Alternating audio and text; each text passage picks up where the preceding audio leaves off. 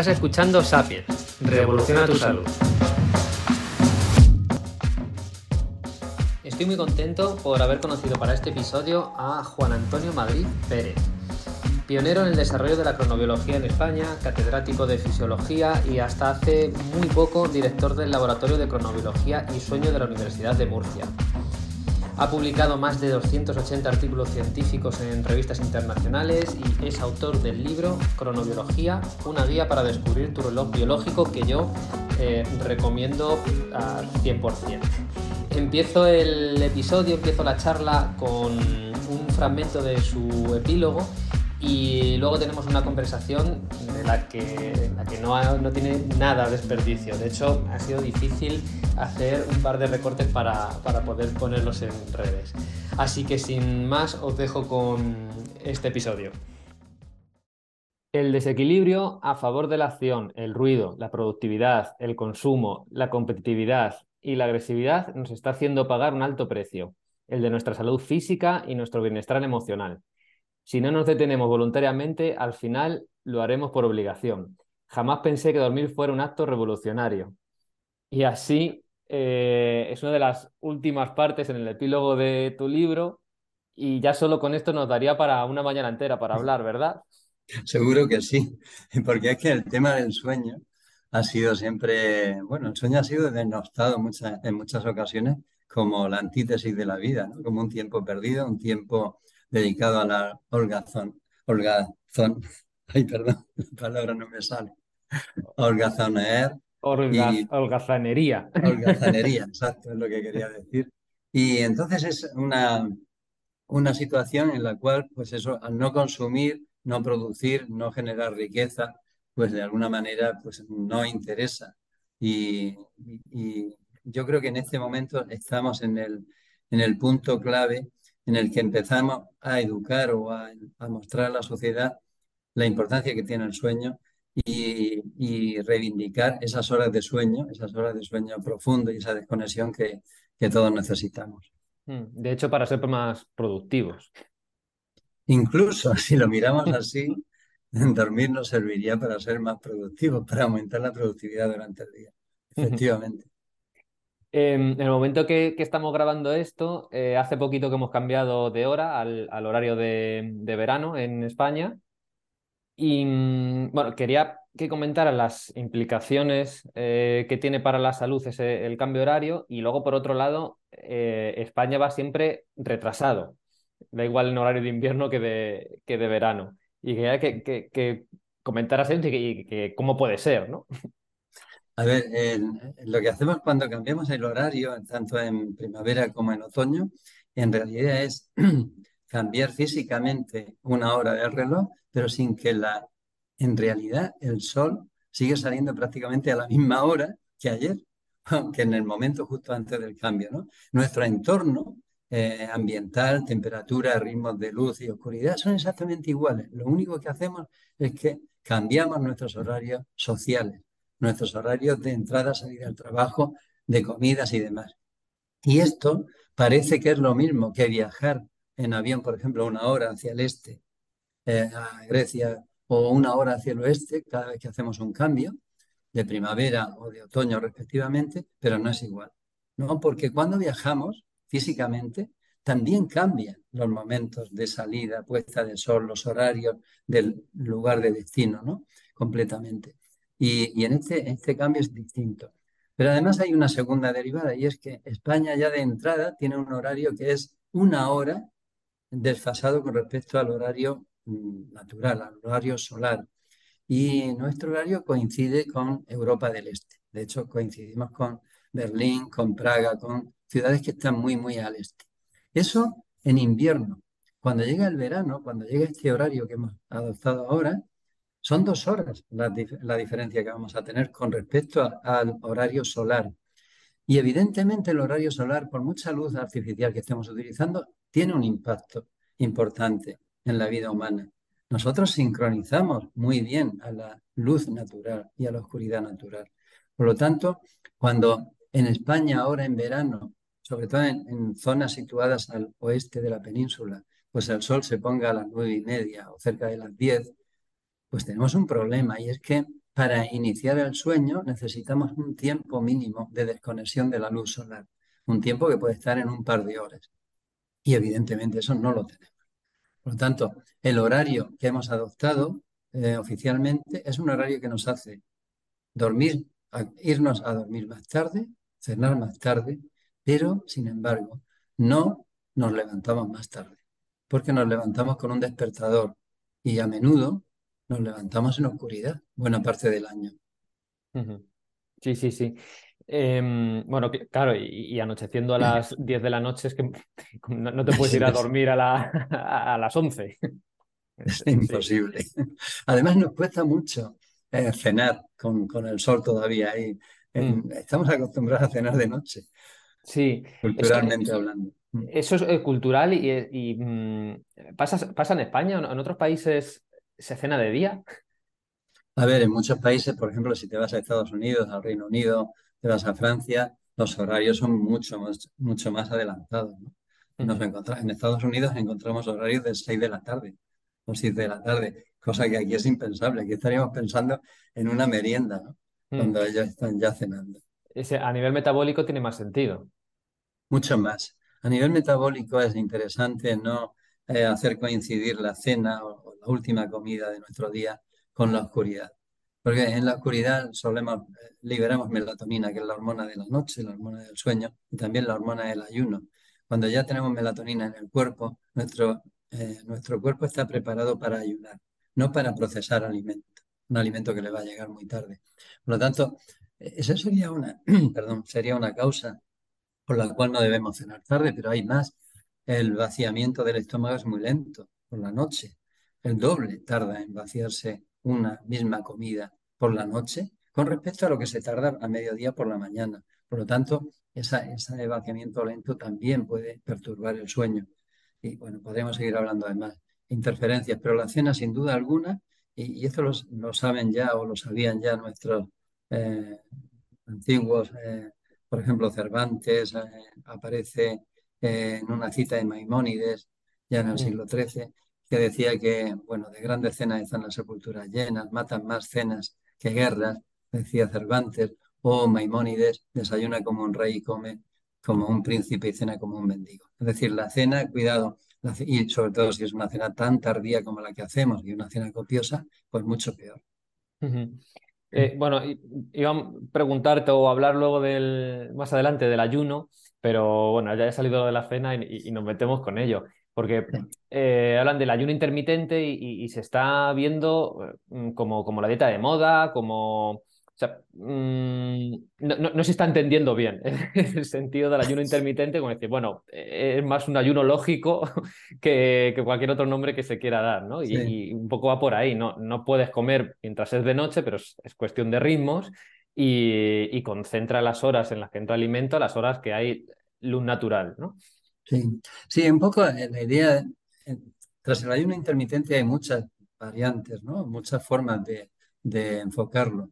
Pues está el ayuno intermitente que consiste simplemente en ampliar el periodo de ayuno nocturno, pero tú mantienes las comidas durante el día con su regularidad. Y hay otros que consisten en intercalar periodos de ayuno pues, mm. drásticos de, de uno o varios días, o bien saltarse el desayuno, saltarse determinadas comidas, pero no de forma regular.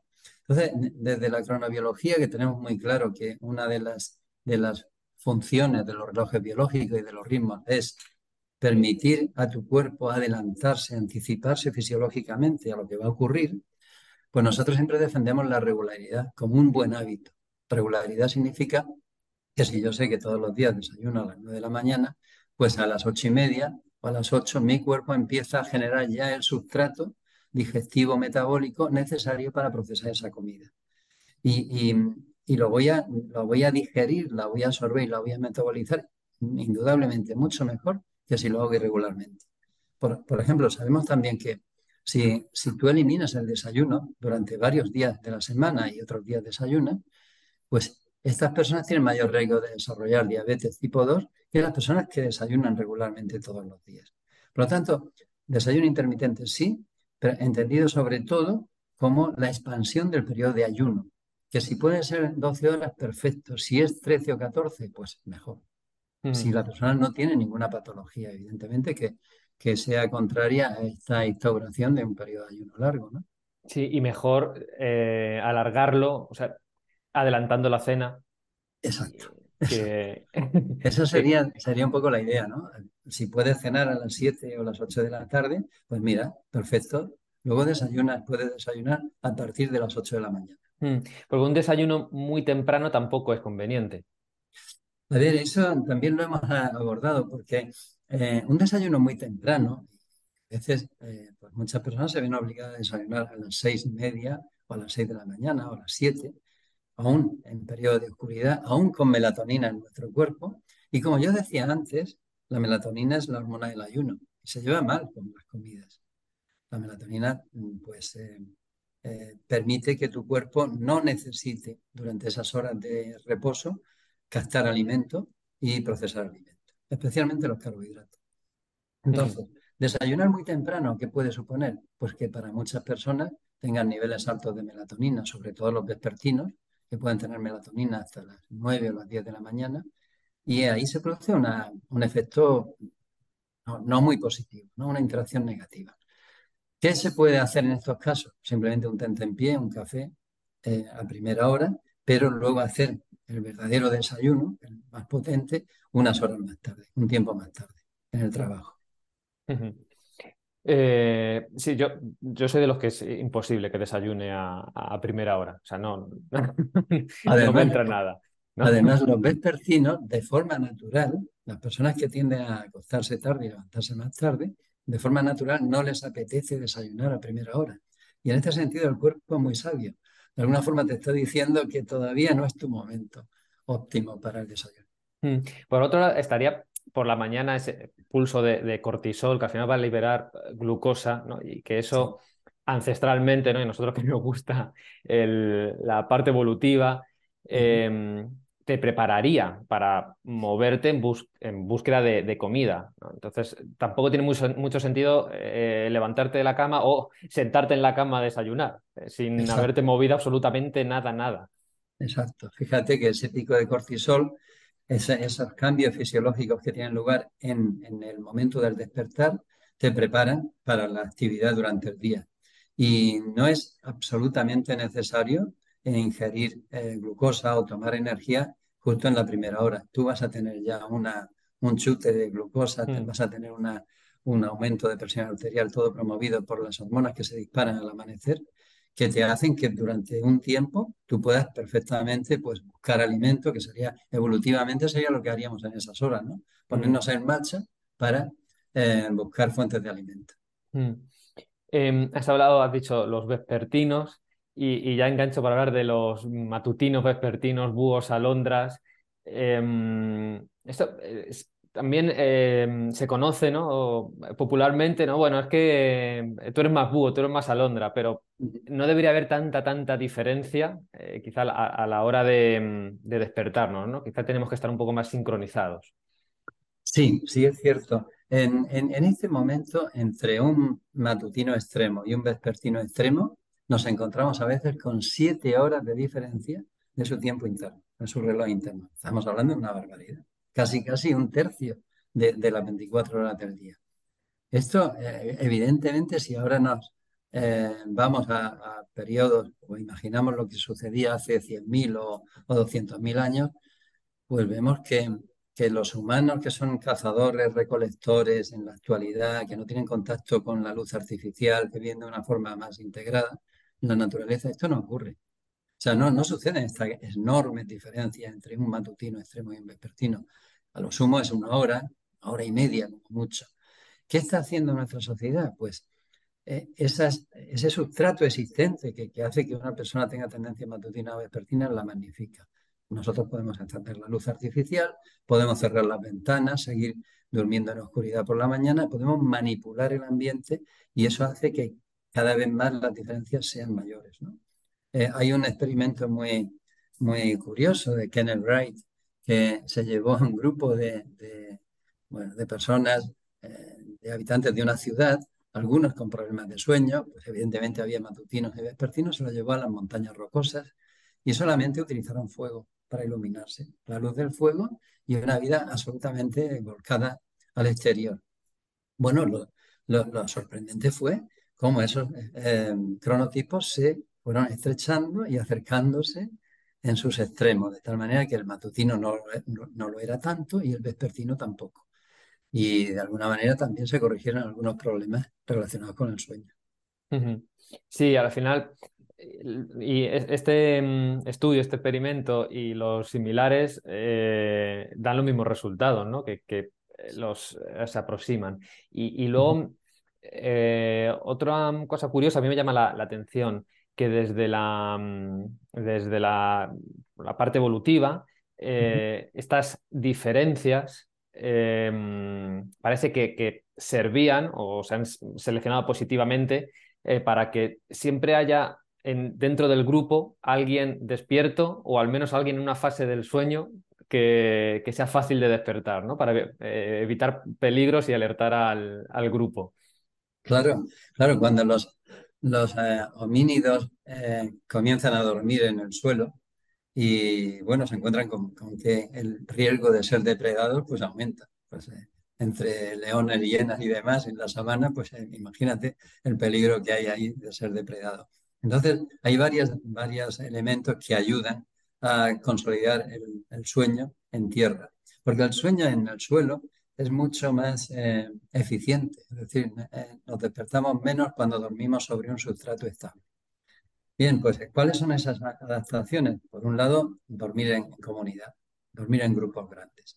Eso nos permite que haya individuos, pues eh, unos más matutinos, otros más vespertinos, que van un poco, pues en los dos extremos del inicio y el final del sueño, pues van manteniendo esa vigilancia necesaria. Pero hay otro elemento que nos permite estar vigilantes, que es el sueño REM.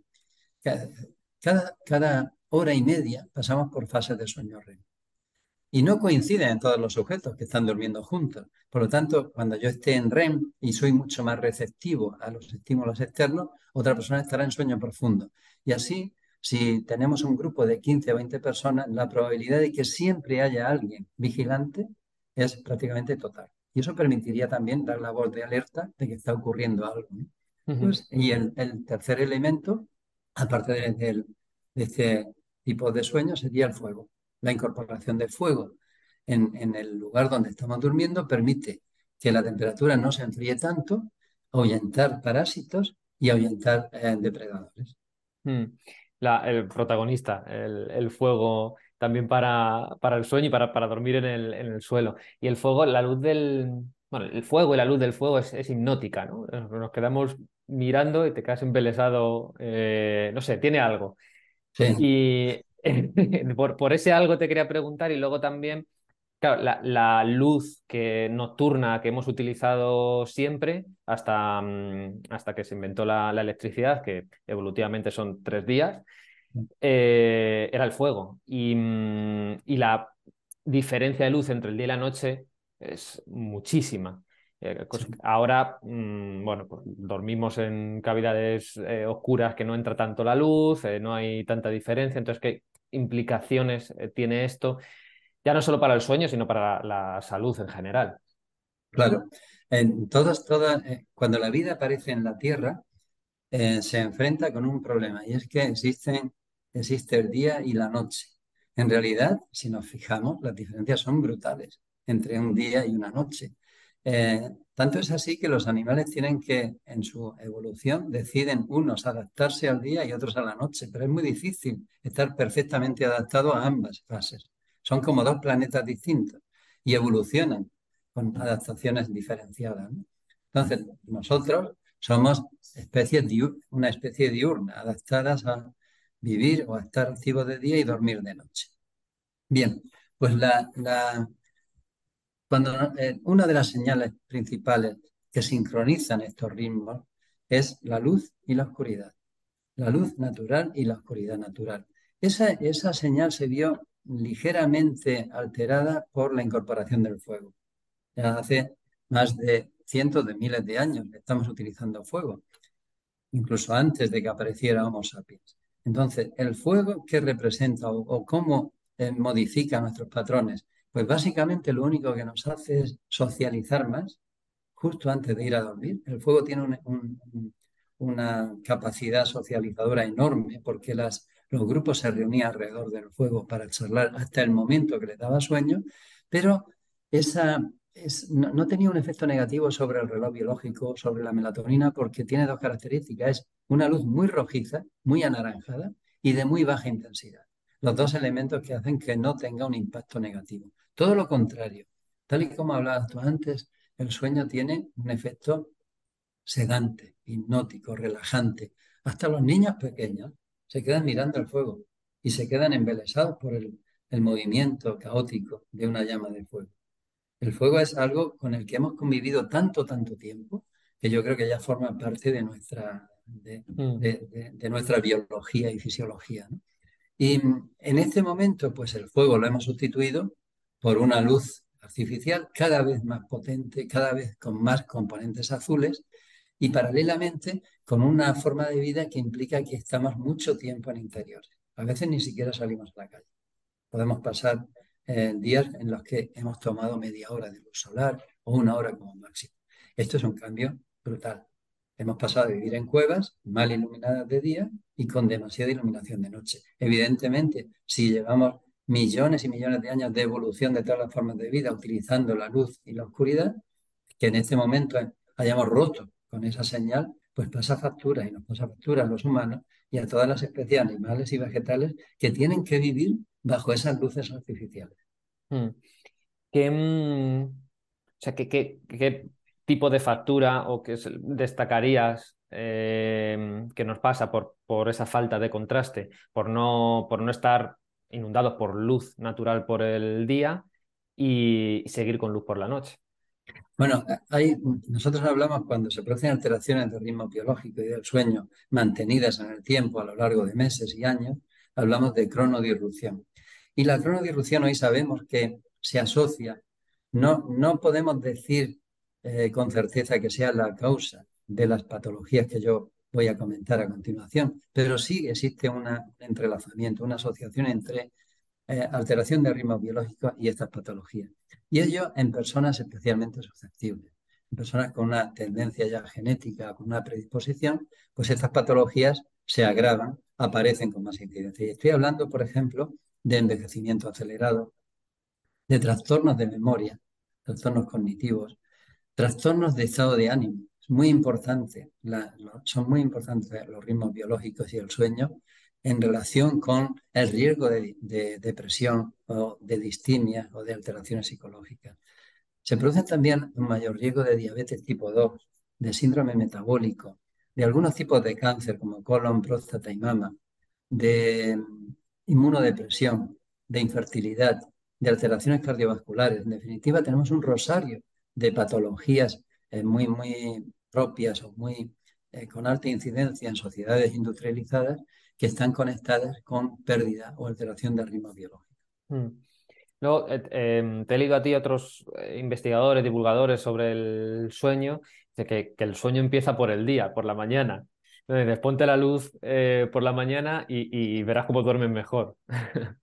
Sí, es cierto que a veces pensamos que el sueño es lo que ocurre desde que apagamos la luz hasta que nos despertamos, pero para que ese sueño sea dentro de nuestras características personales sea lo mejor posible, el sueño empieza nada más despertarnos. A partir de ese momento, todo lo que hagamos durante el día nos va llevando hacia el sueño de la noche siguiente. Y por lo tanto, si pasamos un día muy estresado, muy acelerado, con muy, mucho sedentarismo, eh, muy alejados de lo que es, sería salir alguna vez a la calle, socializar con personas, pues indudablemente que el sueño lo vamos a tener peor. Hace señalar aquí que eh, nosotros vemos muchas alteraciones de sueño en personas jóvenes asociadas a dos factores, a que no toman nada de luz natural y a que no se mueven activamente. O sea, es una, simplemente pues, estar delante de pantalla. Eso promueve en la mayoría de las personas alteraciones de sueño. El, sedentarismo, ¿no? Que muchas veces se podría no, relacionar, ¿no? que tiene que ver que yo haga deporte con que me entre sueño. Pero. Claro, es que, pero, pero fíjate que hay gente que dice, no, no, yo es que eso no lo tengo porque yo hago deporte. Yo voy dos veces a la semana al gimnasio. Y consideran que eso es hacer deporte. Yo prefiero hablar de actividad física, de actividad general. ¿Por qué? Porque no es lo mismo ir eh, puntualmente a hacer deporte, eh, salir una hora en bicicleta en una semana de más de 170 horas, que, que todos los días tú en tu forma de vida tengas que incorporar la actividad física, subiendo escaleras en vez de utilizar ascensores, caminando para ir al trabajo, para la vuelta. Es decir, incorporar todo lo que significa actividad física, trabajar si quieres arreglando tus macetas en jardinería, cualquier cosa que te haga moverte. Incorpora raciones de actividad en tu vida, pero no pienses solo en términos de deporte, de deporte arreglado, de, ir al gimnasio mm. una hora y fichar esa hora. No, no, no. Es mucho más amplio el concepto de movimiento. Es muévete. De hecho, nosotros con nuestros relojes eh, de monitorización de sueño, lo que medimos es la aceleración global de todo el día. ¿Cuántas aceleraciones, cuántos impulsos le has dado a tu cuerpo a lo largo del día? Hmm. Eso es el sedentario que entrena. Exacto. Digo yo. Es que los hay. El sedentario todo el día sentado. Ojo, que no digo que no esté mal. Está, es muy, muy recomendable eh, entrenar. Mucho mejor que pasarse toda la semana sin hmm. hacer nada. Pero que no consideremos que con eso ya tenemos suficiente. Hemos de ir más lejos. Es decir, tú llegas al gimnasio y te ves, primero, que se arman unos atascos grandes de coches para entrar y algunos viven a cinco minutos o a siete minutos del gimnasio y van en coche. Segundo, que si hay una escalera mecánica o un ascensor para subir a la planta más alta, a veces utilizan los ascensores y la escalera mecánica. Entonces, es un contrasentido. Hmm. Estamos haciendo algo que, luego para movernos, pero hasta ahí llegamos sin movernos. ¿Cuándo, qué, qué, horas serían las más recomendables para, para hacer deporte, para, para no, no, por actividad física, sino para entrenar, para una actividad vigorosa? Em, en relación con, el sueño, con luego tener un sueño de calidad? A ver, aquí hay que llevar mucho cuidado y, va, a tener una base individual, una, asociación con, las personas. En, general, yo diría que las dos horas previas al momento de ir a dormir debemos de reservarlas para una actividad muy pausada, si es que la hacemos, o para no movernos. Si hay algún momento para ser sedentario, son las dos horas previas antes de ir a dormir. Pero bueno, si, si has hecho un poquito de yoga o tai chi o alguna actividad, o caminas, paseas, eso no implica, no tiene ningún problema. Pero hacer actividad vigorosa, actividad intensa antes de dormir, en general, dificulta el sueño. Y luego habría dos, eh, grupos de edad.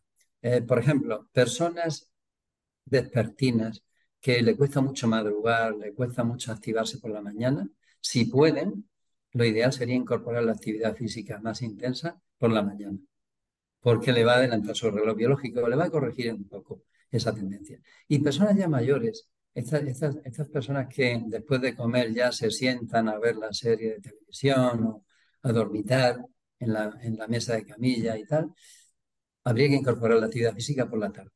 Es mucho más interesante para ellos porque le va a aumentar, le va a expandir su periodo de actividad.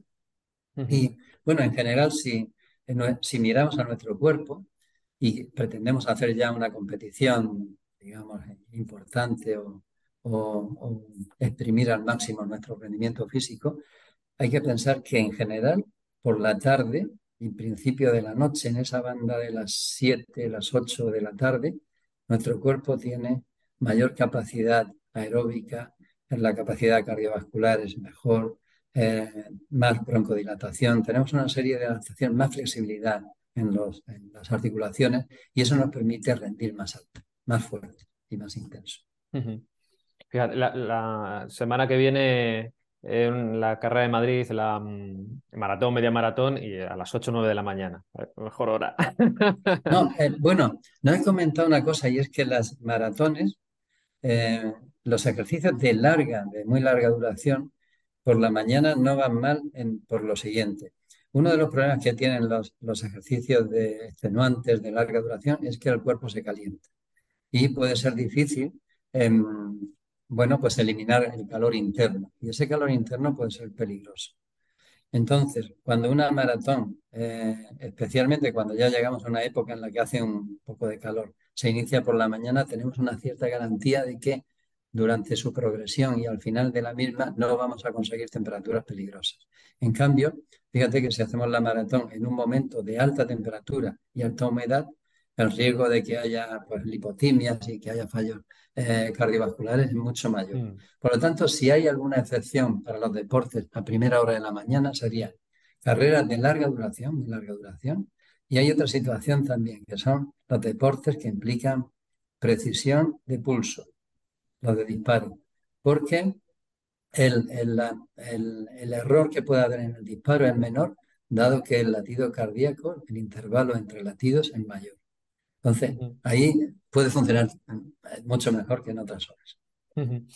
Em, te voy a cambiar de, de, tercio totalmente por un dato que me llamó la atención del libro y es que en las, en las noches de luna llena, independientemente de que, em, de que la persona sepa en qué fase de la luna esté, el sueño profundo disminuye un 30%. Pues sí, y, la verdad es que no, no, sabemos muy bien a qué se debe ese fenómeno, porque es cierto que la persona estaba aislada en una, en una unidad de sueño y no sabía, pues, como nos ocurre a la mayoría de las personas ahora en las ciudades, no saben en qué fase de la luna nos, nos encontramos, ¿no? Y, cuando llegaban eh, esas polisomnografías que analizaban el sueño en esas noches de luna llena, y, sobre todo al final de, la, luna creciente, pues eran peores en, eficiencia de sueño que en otras fases de, por ejemplo, en luna nueva. Y bueno, pues sin saber por qué, no, hay todavía una hipótesis para ello, igual tenemos que mirar también evolutivamente qué ocurría a lo largo de la evolución con las fases de la luna y el sueño. Si tenía algún sentido, pues había más riesgo de ser depredado, había, ocurría algo con esa luz extra que recibíamos por la noche que hacía que el sueño de nuestros ancestros fuese de peor calidad. Pero sí que lo han encontrado no solo en un laboratorio en Suiza, sino que se ha replicado este experimento en otros lugares. Otra de las preguntas que les hace la gente ¿no? es la siesta, ¿sí o no? Pues sí y no, porque como siempre depende de, las, depende de las personas y depende de cómo hagamos la siesta. En general, una siesta corta, y corta estamos hablando pues, de 30 minutos, de, de menos de 30 minutos, ideal 20 minutos, incluso hasta 15 minutos sería ideal. Una siesta muy corta es reparadora. Te, vas a sentir mejor después de esa siesta. No vas a tener esa inercia de sueño que ocurre con siestas largas, de que te levantas atontado, te duele un poco la cabeza, tardas casi una hora en ponerte otra vez activo. Es una siesta que te baja la presión arterial, reduce el estrés, reduce la ansiedad, en general es positiva. Em, si no duermes la siesta, no pasa nada, perfecto. No tienes necesidad de dormir y te encuentras bien, pues no inicies el hábito de dormir. Ahora, una siesta larga, esta de, pijama, Padre Nuestro y orinar que decía Camilo José Cela, es una siesta que no es nada recomendable. Te vas a levantar luego habiéndote quitado la presión de sueño que necesitas para dormir más tarde. Solo hay una situación en la cual yo diría, esa siesta está indicada y es, he tenido una noche de trabajo, he salido por la mañana, pues me he dedicado a hacer distintos tipos de tareas durante la mañana y entonces sí que necesito recuperar parte del sueño haciendo una siesta larga, de un ciclo completo mm. de sueño. O bien voy a trabajar esta noche próxima. Entonces sí que recomendaría una siesta larga, porque no vas a poder dormir en la noche siguiente. Pero salvo esas situaciones que son siestas para, para mm, tratar una privación de sueño previa o prepararse para una privación de sueño posterior, futura, yo diría que la sería la siesta corta. Sí, el, tema del trabajo a turnos, ¿no? Que serían esas eh, excepcionalidades. Eh, es difícil, es difícil cuadrar esto. Yo, que lo digo por, por experiencia, y mm, cuando empecé a hacer noches, yo, claro, también era bastante vespertino y quizá por hábito me, costaba mucho menos entrar en, la noche y ya, bueno, pues eh, tirar y no tenía problema luego para dormir, pero, pero luego cada vez me iba costando más y luego también, pues eso, quizá por ir metiendo deporte en los días que no trabajas de noche, eh, lo metía por la mañana y vas ajustando más al ritmo real que tienes que tener y, se hace complicado. Em, no se puede dar consejos de los diferentes tipos de turnos que se realizan en, bueno, yo la experiencia tengo en hospitales, pero cualquier eh, trabajo a turnos y mm, cómo pasarlo lo mejor posible. Sí, A ver, nosotros también nos ha interesado mucho el tema de los turnos de trabajo, porque en, bueno, en el laboratorio analizamos los turnos de personal de enfermería en ocho hospitales públicos.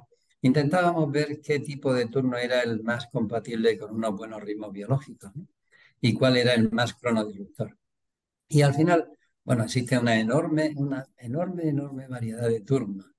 Eh, al final lo redujimos a tres situaciones para, para entenderlo. Sería, bueno, voy a hacer una noche aislada, sería ese turno a demanda, que hoy tengo que quedarme de noche, pero habitualmente mi, horario de día. La segunda situación sería un turno rotatorio mañana, tarde, noche, con días libres. Y la tercera sería un turno de noche fijo. Vamos a analizar esas tres situaciones. El principio que nos debe guiar en todos ellos es, tengo que mantener la máxima regularidad, la máxima estabilidad dentro del caos que supone un turno de trabajo. El turno de trabajo es una ruptura de tus patrones de vida completa. Pero voy a buscar qué elementos puedo mantener siempre estables. Puedo mantener comida, el desayuno, la comida, la cena. Tengo que buscar algo que me marque horas. Vamos a ver una noche aislada. Una noche aislada es una excepción. Por lo tanto, ¿qué, qué haríamos al día siguiente? Pues intentar mantener nuestra vida normal por la mañana, implicarnos ahora sí salir a la calle para que nos dé la luz, para que nos tengamos menos sueño y podemos echar una cabezada antes de comer si, si es que no podemos aguantar más, pero corta, y luego una siesta un poco más larga, pero no muy larga por la tarde. Y, y ya después volver otra vez a dormir por la noche, probablemente sintamos sueño antes de la hora normal, pues nos vamos a dormir un poquito antes y recuperaremos enseguida. Ahora bien, si en una noche aislada tú te vas a dormir nada más salir esa noche aislada, empiezas a romper la noche siguiente, que ya, que ya necesitaría dormir en un horario normal. Por eso yo, nosotros hemos hecho en el laboratorio muchas noches aisladas y siempre lo hacemos igual. No, no vamos a dormir al salir de esa noche. Mantenemos horarios de comida y todo igual. Segunda situación, mañana, tarde, noche, días libres. En esa situación ya tenemos un problema, porque al menos hay dos noches seguidas.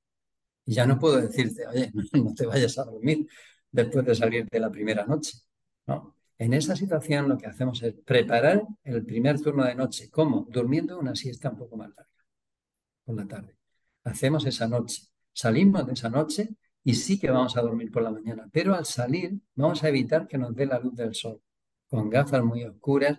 ¿Por qué? Porque si nos da la luz del sol eh, justo al salir, nos va a dificultar ese inicio de sueño. Podemos desayunar a una hora bastante estable, nos vamos a despertar un poquito más tarde, pero vamos a comer a una hora decente y vamos a cenar también a otra hora. Un turno rotatorio es, son dos noches en un total de ocho días. Por lo tanto, mi, mi objetivo es mantengo mi patrón diurno. Y esas dos noches, bueno, pues las voy a, a llevar también como pueda. Y ahora, noche fijo. Claro, diríamos, pues nada, vive siempre de noche, pero eso no lo hace nadie, prácticamente nadie. Por relaciones sociales, por cuidados familiares, por lo que sea, tú cada vez que estás en días libres cambias a modo diurno. Y ahí sí que tenemos un problema. Si hacemos eso, es el turno más cronodisruptor que existe. ¿Qué debería, ¿Cuál sería mi recomendación? Pues intenta que también tus días libres no que estés activo toda la noche, pero que te acuestes más tarde de lo normal. Es decir, que tengas horarios de irte a dormir a las 3 de la mañana, a las 2, a las 4 de la mañana y te levantes tarde, siempre. ¿Por qué? Porque vas a mantener una franja de sueño común entre los días de trabajo y los días libres. Y eso te va a ayudar. Y luego, pues, mantén todos los horarios de comidas que puedas estables, manténlos estables. Mm. Esa disrupción, porque, o, ese, mm, sí, es disrupción, de levantarte tarde, y acostarte tarde, independientemente de trabajos a turnos o, sea, eh, quien sea. Em, si se duerme bien, se, hace, se duerme de 7 a 9 horas, con un sueño profundo, pero es de 2 de la mañana, 2 y media, a 10 y media, 11. Em, ¿Eso eh, tiene repercusión? O sea, ¿causa patología también estar desincronizado con el ambiente? ¿O si lo haces siempre, eh, está más amortiguado? Esa, esa situación, si la haces siempre, en principio no tiene por qué afectar excesivamente a tu, a tu ritmo biológico y a tu calidad de sueño. Y me refiero siempre, incluyendo también días de trabajo, días libres, todo el tiempo. Mm. Eh, Es perfectamente compatible que tú te acuestes a las 2 de la madrugada y te levantes a las 10 de la mañana, que dejes las persianas bajadas por la mañana y a las 10 te levantes, las levan- eh, te levantes y actives la entrada de luz, porque tu cuerpo se va a acomodar a que tu noche simplemente se ha desplazado unas horas, ¿no? Pero lo estás haciendo estable, de una forma regular, de una forma siempre la misma. Lo que no es conveniente es, yo esto lo hago los fines de semana, durante los días de la semana de trabajo también me acuesto tarde porque mi reloj no me deja ir a dormir antes, pero me pongo el despertador a las 7 de la mañana. Porque entonces sí que estoy haciendo lo que se llama ayer la social y estoy incurriendo en una, en una cronodilución. Pero si tú lo haces, lo, lo hemos visto en, en personas con teletrabajo últimamente. O sea, Mm. personas con teletrabajo disciplinadas que han mantenido un horario perfectamente estable todos los días. Y para nada es un problema. Sí, el otro, al, al final, eh, el mantenerlo eh, retrasado es que estás viviendo en el horario de otro país, sí. básicamente. Sí, siempre y cuando no le proporciones señales contradictorias a tu, Mm. a tu cerebro, es decir, siempre y cuando no dejes muy levantadas las persianas y que a través de los párpados a las 8 o a las 7 de la mañana te entre una luz potente y tú sigas durmiendo hasta las 10, porque entonces tu melatonina incluso a través de los párpados se puede inhibir. Entonces tienes ahí una distorsión. Claro, cuando hay mucha diferencia los fines de semana, al final lo que estamos teniendo es un jet lag cada fin de semana o cada semana, Exacto. mejor dicho, ¿no? Cada tienes que- semana. te tienes que estar adaptando eh, cada semana Claro. a- al nuevo horario. Y, en general no pensamos que eso sea un problema, porque es tan común, en, todo el mundo hace, o todo el mundo cambia un poquito los horarios de los fines de semana, ¿no? Pero claro, cambiarlo una hora, media hora, no es ningún problema.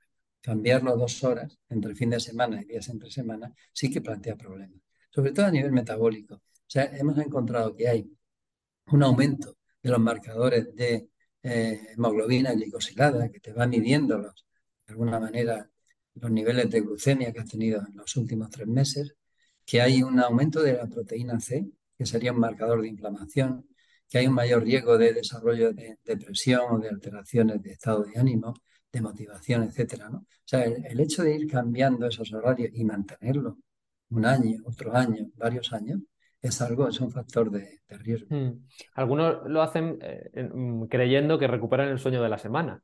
Ah, duermen claro. 5 o 6 horas de lunes a viernes y luego dice, bueno, pues el sábado y domingo duermo 10 y, y- y- y tienes ese jet lag. Sí. Incluso si, que no es cierto, ¿eh? Pero si fuera cierto, y hacemos un simple cálculo matemático, los fines de semana duermen cuatro horas adicionales, dos cada día al fin de semana, pero han ido perdiendo a lo mejor dos por cada uno de los cinco días de trabajo, han perdido diez y ganas cuatro, ni siquiera con eso compensa. Mm. Pero es que no es cierto, es que el sueño perdido el lunes, el martes, el miércoles, no lo vamos a compensar. Quizás sí el sueño del viernes, el sueño del último día, pues sí que puede compensar algo, pero no, no podemos hacer una compensación entre días. No tenemos un banco de sueño que digamos, pues ahora duermo 20 horas en un fin de semana y ya no duermo el resto. Sí, el- el- digamos que el sueño perdido de la noche del lunes al martes tiene su repercusión en el martes, del, Exacto. Del martes al miércoles en el miércoles y así. Y al final se juntan Claro, muchos hay- días. Hay, por ejemplo, hay muchas razones, pero una de ellas, cuando no duermes se eh, acumulan el- eh, sustancias tóxicas entre las neuronas, ¿no? El sueño las limpia, pero claro, necesitas limpiarlas cada día porque si no, el daño neurotóxico de esas acumulaciones, de esos depósitos, pues se va produciendo durante todos los días que no, no has dormido. Y luego no se puede revertir, el daño ese no es algo que sea reversible. Mm. Y lo, hemos hablado del jet lag social, pero luego el, el jet lag real, que sería el de los, el de los viajes. Em, lo mismo, lo pone esto en el libro, también lo, lo comenta en su libro Matthew Walker, dice la- la- que la gravedad de la desincronización, que eh, depende, por supuesto, del número de, de horas del cambio horario y de la dirección del vuelo, ¿no? Entonces, eh, que dice que eh, debido a la, a la velocidad de, res- de resincronización, tenemos o necesitamos dos días eh, por hora de cambio si vamos hacia el este y una hora hacia el oeste. Pero ¿esto por qué pasa? Porque esto es una locura. Me parece una locura, ¿no? Lo primero es que eh, cuando tú viajas hacia el este o hacia el oeste, con independencia del viaje, tu cerebro, tu reloj biológico, no, no lo puedes mover el mismo número de horas que has hecho de viaje, de- de- porque lleva su velocidad, es lento. Sí, primero, y, perdona que te, que te corte, ya es espectacular que sea dos días por hora de cambio horario. Porque claro, te vas de vacaciones 10 días y, olvídate que, que, cuando te has adaptado te tienes que volver. Bueno, eso es para empezar. claro, el sueño se adapta antes. Eh, mm. Y como la gente percibe su ritmo a través del sueño, parece que te has adaptado en menos días. Pero, eh, por ejemplo, el ritmo de temperatura u otros ritmos que hay más eh, difíciles de medir, tardan, llevan mucho más tiempo. ¿no? Esa sería una medida media, ¿no? De tiempo medio. Dos días por hora. Claro, uno dice, contra, pues si me voy a Japón y tengo que adaptarme ocho horas de cambio horario, significa que son 16 días. Cuando yo llegué a adaptarme totalmente, he vuelto de viaje. Mm. Claro, pues eh, eso, esta es una cosa que empleamos mucho en deportistas de élite, ¿no? Saber, ¿te da tiempo a adaptarte o no? Porque si no te da tiempo, lo mejor es que sigas con tu horario inicial, ¿no? ¿Por qué más tiempo hacia el este que hacia el oeste? ¿Por qué te cuesta más ir cuando tienes que eh, viajar hacia el este que hacia el oeste para la mayoría de la población, especialmente joven? Porque nuestro reloj biológico tiene una característica y es que habitualmente retrasa. O sea, si te aíslas en una cueva, como ha ocurrido hace poco con, con la chica que ha estado aislada 500 días, ese reloj biológico tiende a retrasar 20, 30, 40 minutos por noche. Pero nuestra, nuestra tendencia es que si yo voy hacia Estados Unidos y tengo que retrasar mi horario de, ir a dormir, pues lo tengo mucho más fácil. Voy, voy a favor de corriente, a favor de lo que me dicta mi reloj biológico. Pero si voy hacia el este, me, choco ahí con una tendencia natural de mi propio reloj, que tiende a generar días de 24 horas, 40 minutos o 30 minutos, y el hecho de que tenga que adelantar y que tenga que, acortar y, adelantar mi sueño. ¿no? Y por eso hacia el este siempre nos va a costar más. Y por eso también el cambio de hora de primavera suele ser para la mayoría de las personas mucho más difícil de, o, lleva más tiempo de adaptación que el cambio de hora de otoño. Hmm. Claro, sí, sí, el de, otoño a algunos hasta les alivia, claro. Sí, a los vespertinos les alivia, claro. Em, y luego me quedan dos preguntas. Una también es, mm, muy curiosa, ¿no? Que dices, el sueño empieza por las manos. Y, sí quería eh, comentar esto. Sí, es una, es una frase que viene a decir, eh, nosotros llevamos trabajando en temperatura de la piel hace 15 años. Empezamos a, descubrir que si medíamos la temperatura en la muñeca o en la, en la palma de la mano, pues veíamos que aumentaba justo un poquito antes de ir a dormir y que se mantenía, se mantenía alta durante el tiempo que estábamos dormidos. Incluso esos días que estás, eh, no sé, asistes a una conferencia o estás en una sesión pública y no te puedes dormir, pero tienes mucho, mucho sueño, la temperatura de la muñeca también aumenta. Es un medidor de somnolencia. Eh, ¿Qué está ocurriendo con, con, con las manos? ¿Por qué esa asociación entre el sueño y la temperatura de la piel de la muñeca. No, ojo que no es solo de la muñeca, también las orejas, la nariz, los labios, los pies aumentan asociados al sueño. Pero es mucho más difícil ponerte unos sensores en las orejas o en la nariz que ponértela en la muñeca. Entonces, em, aumenta por lo siguiente. Cuando llega la noche y estás relajado y tu cuerpo ya entra en modo noche, se activa un sistema que es el parasimpático. Es un sistema antagónico con el simpático. El simpático domina durante el día, durante la fase de actividad, es el que te genera mayor eh, presión arterial, vigilia, etc.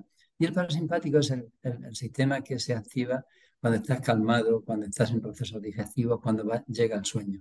El parasimpático es, em, y esa inhibición del, del simpático, cuando llega la noche lo que hace es que dilatas los vasos de las manos, los vasos sanguíneos de la cara, de la, piel de las manos y de los pies.